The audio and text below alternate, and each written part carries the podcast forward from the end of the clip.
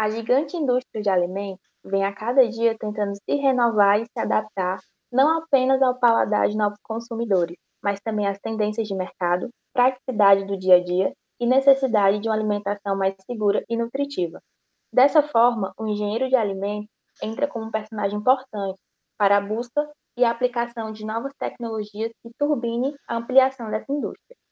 Mas o que de fato é inovação tecnológica?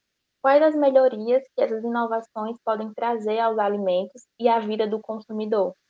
Como as grandes empresas alimentícias estão trabalhando para trazer essas novidades em seus produtos? Hoje conversaremos sobre esse assunto bastante importante para a área de alimentos. Eu sou Lourdes. E eu sou Águida, e esse é o Engenharia de Quê?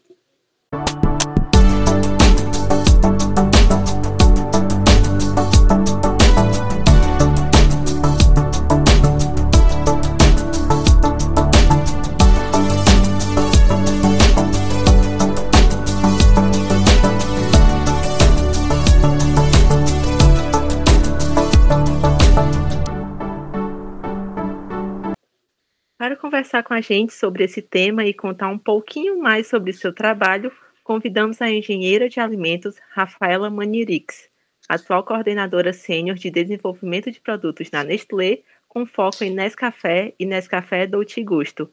Olá, Rafaela, tudo bom? Poderia se apresentar aos nossos ouvintes?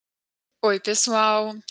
É, eu sou a Rafaela, é um prazer imenso estar aqui e falar um pouquinho mais do que o engenheiro de alimentos faz realmente no dia a dia e nas infinitas possibilidades dessa carreira.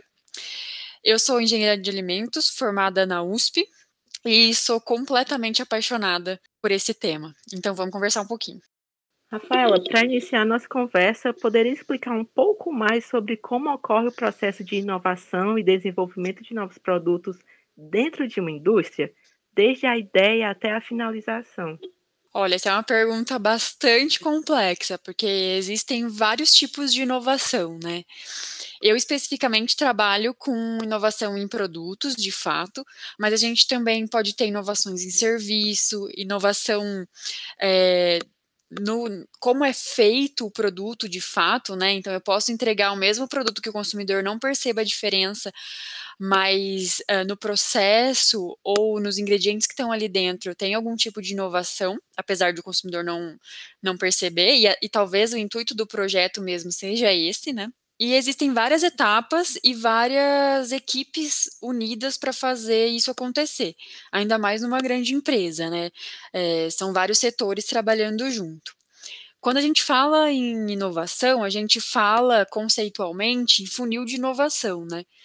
Na Nestlé, a gente tem uh, o Idea to Launch, então realmente é começar com uma ideia e seguindo o fluxo até o lançamento. E ele é dividido em quatro partes. Então, a primeira etapa seria a etapa de identificação. Então, ali o nosso brainstorming e ver o que está pipocando no mercado, o que, que o consumidor está falando, o que, que ele está interessado, ou até mesmo qual que seria uma dor né, do consumidor que a gente fala, que a gente poderia solucionar com os nossos produtos. E aí, após isso, uh, o refino, né, dessas ideias, então aí já o funil estreita um pouco e várias ideias que a gente teve no começo se afunilam para a gente começar a refinar e nessa etapa a gente já tem etapa de prototipagem e degustações que é, que é bastante interessante essa etapa que eu falo que é mágica, porque a gente começa a botar a mão na massa e deixar a criatividade rolar para entregar produtos que realmente encantem o consumidor. Depois a gente vai para a etapa de preparação, que é a etapa que de fato a gente vai transformar aquele protótipo em um produto em nível industrial, né? Então toda a documentação, tudo que precisa para que a gente entregue para a produção produzir aquele produto em larga escala. E no final, a parte de delivery, que a gente vai entregar para o consumidor, né? Até chegar lá na, na gôndola do supermercado, ou hoje, né, que a gente fala muito nos e-commerces aí em toda a internet. Então depende muito. Tem projeto que começa desde a primeira etapa de conceito, de identificação, tem projetos que começam na parte de preparação para a indústria já. Depende do tipo de inovação que a gente está falando.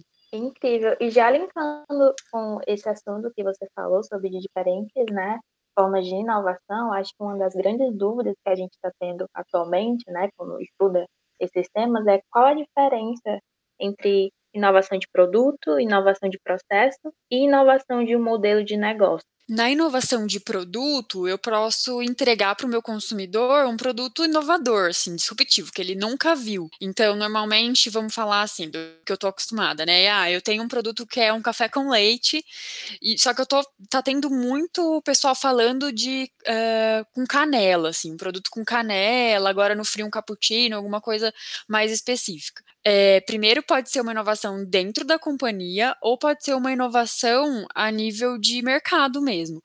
A gente sempre fala de inovação a nível de mercado para surpreender, encantar o consumidor entregar o melhor possível. Então, esse é um tipo de inovação que é novo, de fato, para o consumidor. Então, ele vai se surpreender com aquilo, né? Ele não está acostumado.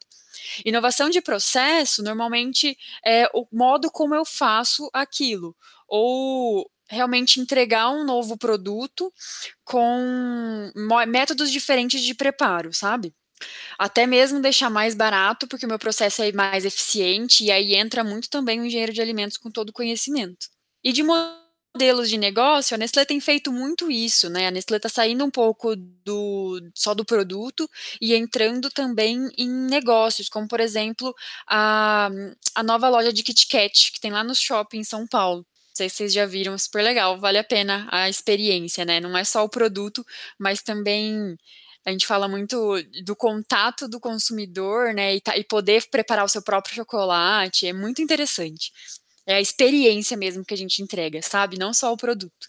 Até em, engraçado comentar, né? Que a Nestlé lançou novas embalagens, né? Pro leite moça com personagens mulheres assim bem bem reais, né? Aquilo Exato. foi muito impactante, né? Foi incrível. Eu adoro. Até a mesma planta que faz leite moça em Montes Claros é a planta que faz Dolce Gusto. Então, é muito legal mesmo. E aí você vê, é o mesmo produto que está ali dentro, mas aí eu estou inovando na forma que eu apresento o meu produto para o consumidor, né? Ali por meio do rótulo, como que o consumidor vai interagir com esse produto. E de fato, eu adoro e, e eu me identifico com a, com a mulher que está ali naquele rótulo. Eu sou bastante fã dessa inovação também.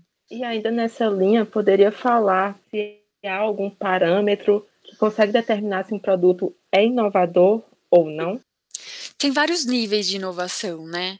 Dentro da Nestlé, a gente fala muito isso de encantar o consumidor. Então, nosso objetivo sempre vai tra ser trazer o melhor para o consumidor e, e, fazer que ele se encante, se apaixone por nosso produto, não só na qualidade, mas também no sabor, e que passe de gerações para gerações, né? Nestlé está presente em 99% dos lares, né? Então, acho que isso é incrível e a gente quer se manter assim. Com certeza, né? E, Rafaela, você comentou, né, é, que trabalha no desenvolvimento das cápsulas de café no gosto e até me comparou, né, com o leite moça, que eu não sabia, achei incrível agora.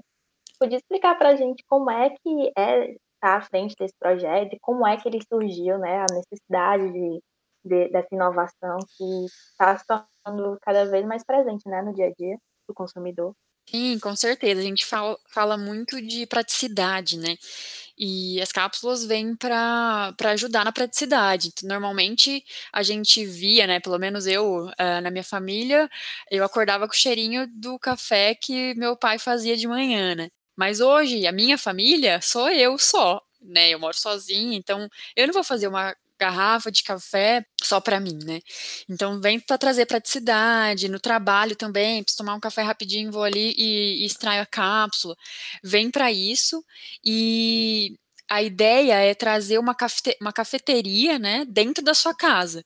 Não só você preparar o seu café, mas se você quiser, você pode preparar um cappuccino, um latte macchiato, e fica bem bonito, né? As cápsulas Dolce Gusto, elas são uma das únicas é, produtos em cápsula no mercado que tem duas cápsulas, e aí fica a coisa mais linda, fica bifásico, não sei se vocês já viram, mas vale a pena a experiência. Parece que você está numa cafeteria mesmo.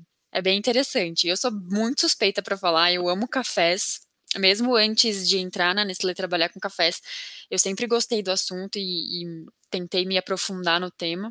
É muito legal. É, é bem interessante ouvir você falando isso, você que está à frente desse projeto, porque quem consome acaba percebendo isso. Enquanto você falava, eu lembrei que uma vez, há alguns anos, eu fui em uma loja no shopping, uma loja de celular, e tinha uma máquina Nescafé Dolce Gusto e também tinha as cápsulas e foi bem interessante poder fazer o meu próprio café de diferentes sabores, como você falou. É muito legal porque Dolce Gusto ainda é um bebê dentro da Nestlé, né? A Nestlé acabou de fazer 100 anos aqui no Brasil e Dolce Gusto tem 5 anos no Brasil sendo fabricado aqui, né? A nossa fábrica aqui é, no Brasil é a única fora do, da Europa e tem muita oportunidade de desenvolvimento, muitos sabores que a gente pode explorar. E o consumidor brasileiro tem um paladar diferente, né? Acho que é, é, diferente do consumidor europeu. Então, a gente poder desenvolver aqui os, os produtos para o nosso consumidor focado no paladar brasileiro é muito bom. A, gente tem muita coisa para desenvolver e inovar. Tem muita possibilidade, né? Demais. De mercado, até porque eu até a gente estuda isso, né? De vez em quando na faculdade, fazendo trabalho, desenvolvendo produtos, a gente observa que no Nordeste a gente tem aqui, né? A gente tem um um paladar diferente, a gente tem gostos diferentes, tem produtos diferentes, né, frutos diferentes, do pessoal do sul, do pessoal do norte, então é, é atingir todos esses públicos é um desafio, mas ao mesmo tempo é muita oportunidade, né, de, de crescer dentro do, do país. Exatamente, é como você disse, o Brasil é muito grande, né? A gente tem especificidades e a gente poder direcionar e encantar todo tipo de consumidor, né, de norte a sul, acho que é muito relevante isso, né? E é interessante, porque a Nestlé é uma gigante, né? Vocês podem imaginar. O centro de, de pesquisa é lá na Suíça. Mas a gente tem os grupos de aplicação, né? Então eu fico num grupo de aplicação aqui no Brasil que traduz é, traz um pouco da inovação do que foi desenvolvido no centro, mas também aplica com os materiais locais, né, brasileiros, e de acordo com o paladar do nosso consumidor mesmo. Dessa forma, como funciona a seleção dos grãos de café para compor as cápsulas? Tem alguma tecnologia conhecida que é aplicada no desenvolvimento desse produto? A parte de café, né, de seleção de grãos, de café verde dentro da Nestlé é um, um mundo à parte, é incrível a gente tem todo um programa desde a fazenda de garantir sustentabilidade e de garantir é, um, um bom relacionamento e todo o suporte que nós podemos dar, tanto a parte agrônoma, toda todo o suporte mesmo para os fornecedores, né, dentro da fazenda. Então tem um programa que chama Nescafé Plan, que ele seleciona e beneficia os nossos fornecedores, porque a gente quer realmente os grãos de café selecionados e de maior qualidade. Em, em contraponto, a gente também fornece para todos os nossos os fornecedores, né, é, algum tipo de treinamento e suporte e até um pagamento diferenciado, porque realmente a Nestlé quer é, entregar o melhor produto de melhor qualidade. Então tem toda uma equipe também nas fazendas ajudando o pessoal desde a, do plantio até a colheita e no beneficiamento do café.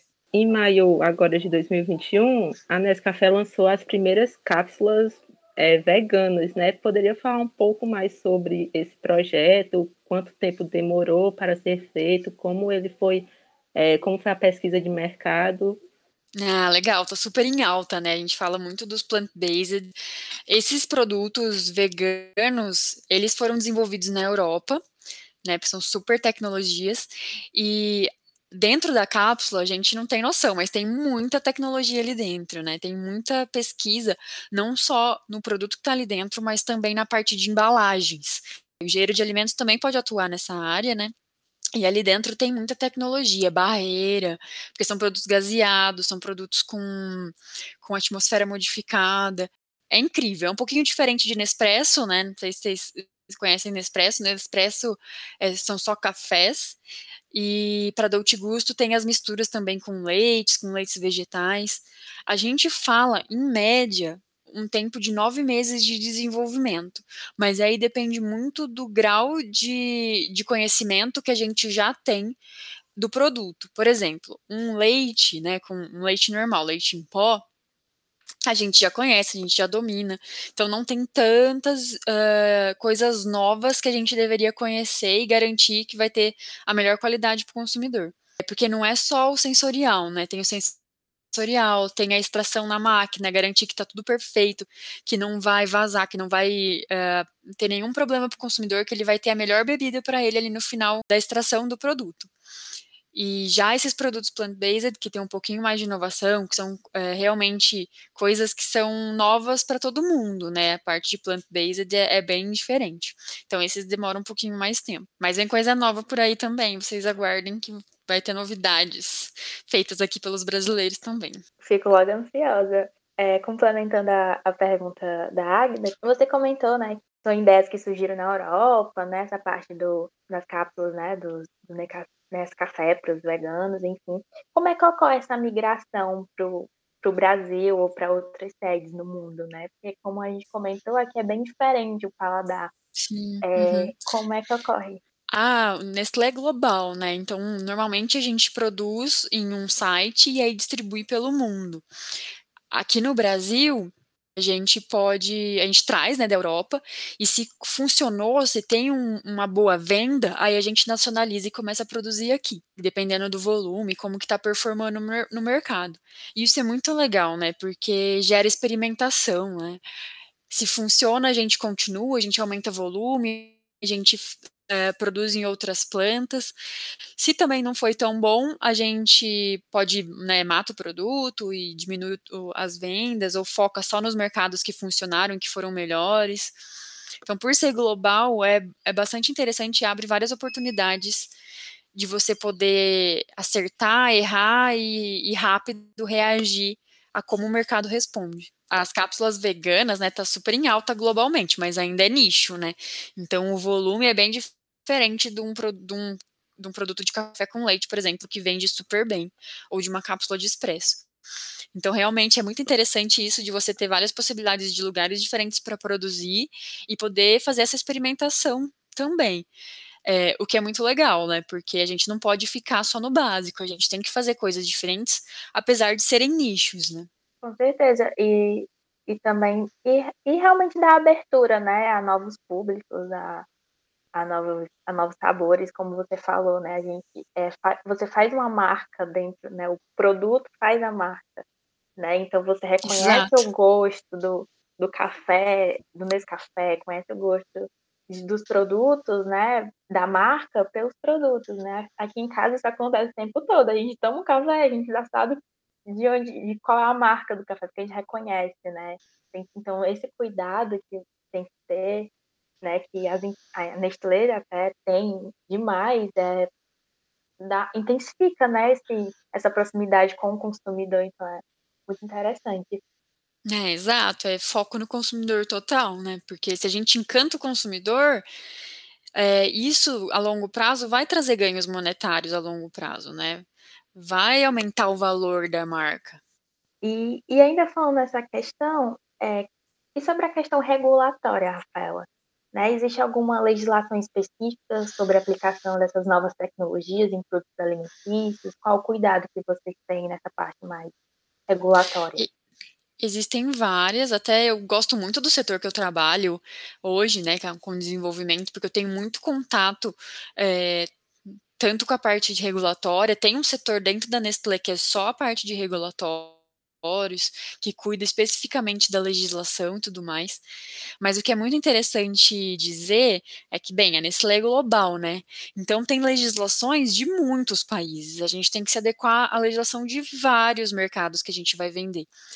E dentro da Nestlé, a Nestlé tem as suas próprias, os seus próprios padrões, os seus próprios estándares que a gente fala e, e, níveis aceitáveis.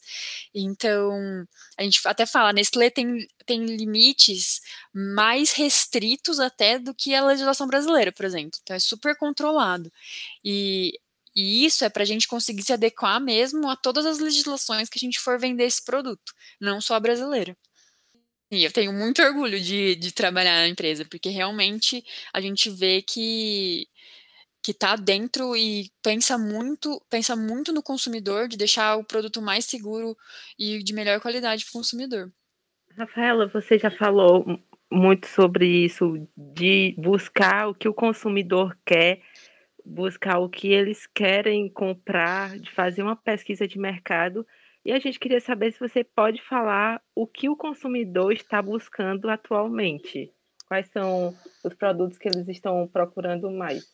Olha, depende muito, né? Como eu falei, são nichos. Tem pessoas que estão buscando mais indulgência, produto gostoso, produto que vai. Eu falo muito que vai dar um calorzinho na alma, sabe? Vai dar um abraço.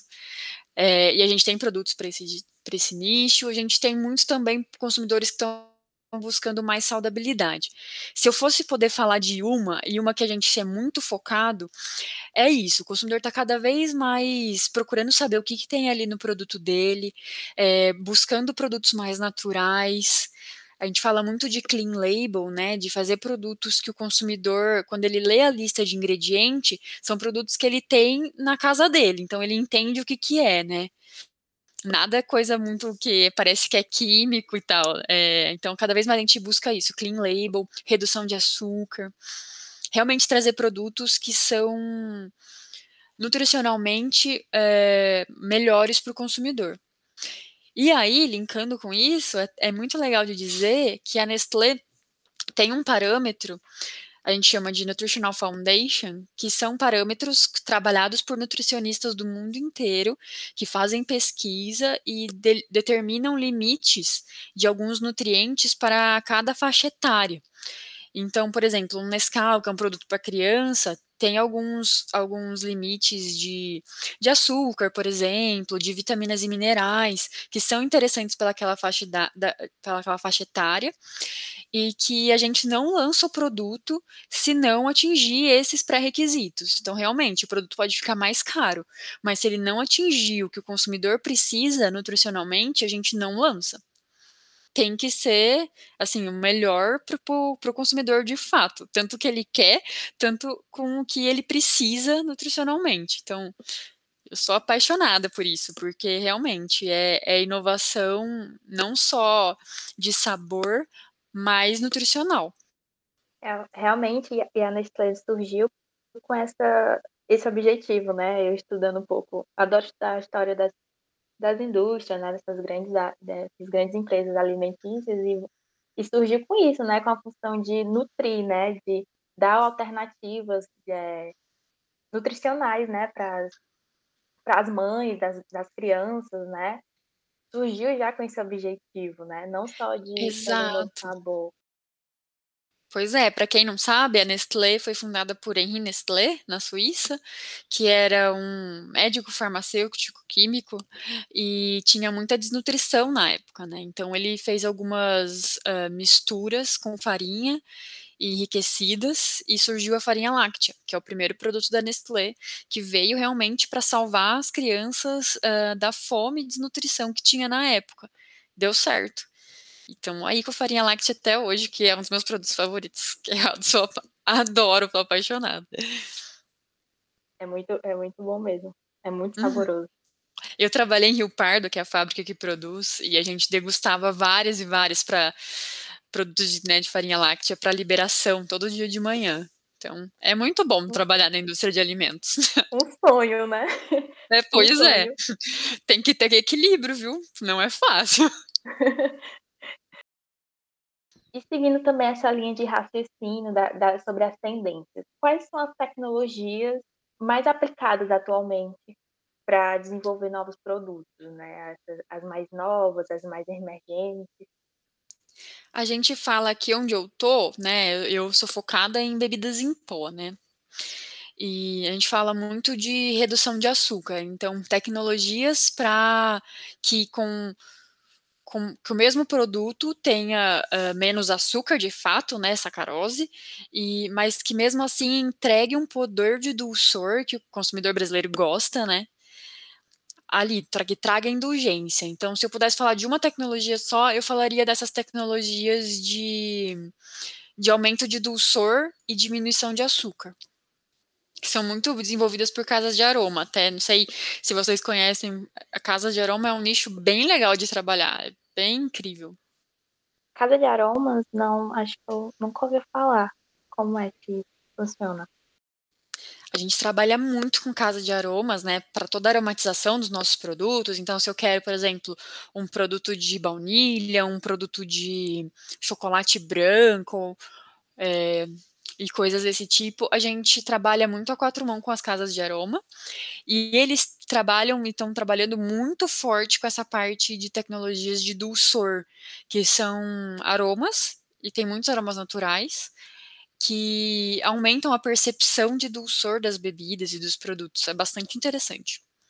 E falando um pouco ainda sobre tendências, em 2020 a Nestlé inaugurou um centro de inovação para desenvolver e aplicar as tecnologias de indústria 4.0 nas linhas de produção de alimentos. Poderia falar um pouco mais sobre a necessidade de existir esse centro de inovação e se isso está sendo uma tendência das indústrias investir na inovação dos produtos?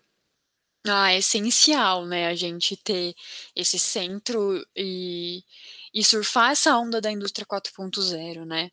A gente tem muitos dados e cada vez mais que a gente puder usar Big Data, usar a parte de internet das coisas e, e realmente surfar essa onda de, de indústria 4.0 e melhorar cada vez mais as nossas linhas de produção, tanto em performance quanto em qualidade dos produtos, quanto em manutenção dos equipamentos e usar essa tecnologia, essa inteligência a nosso favor, realmente é essencial.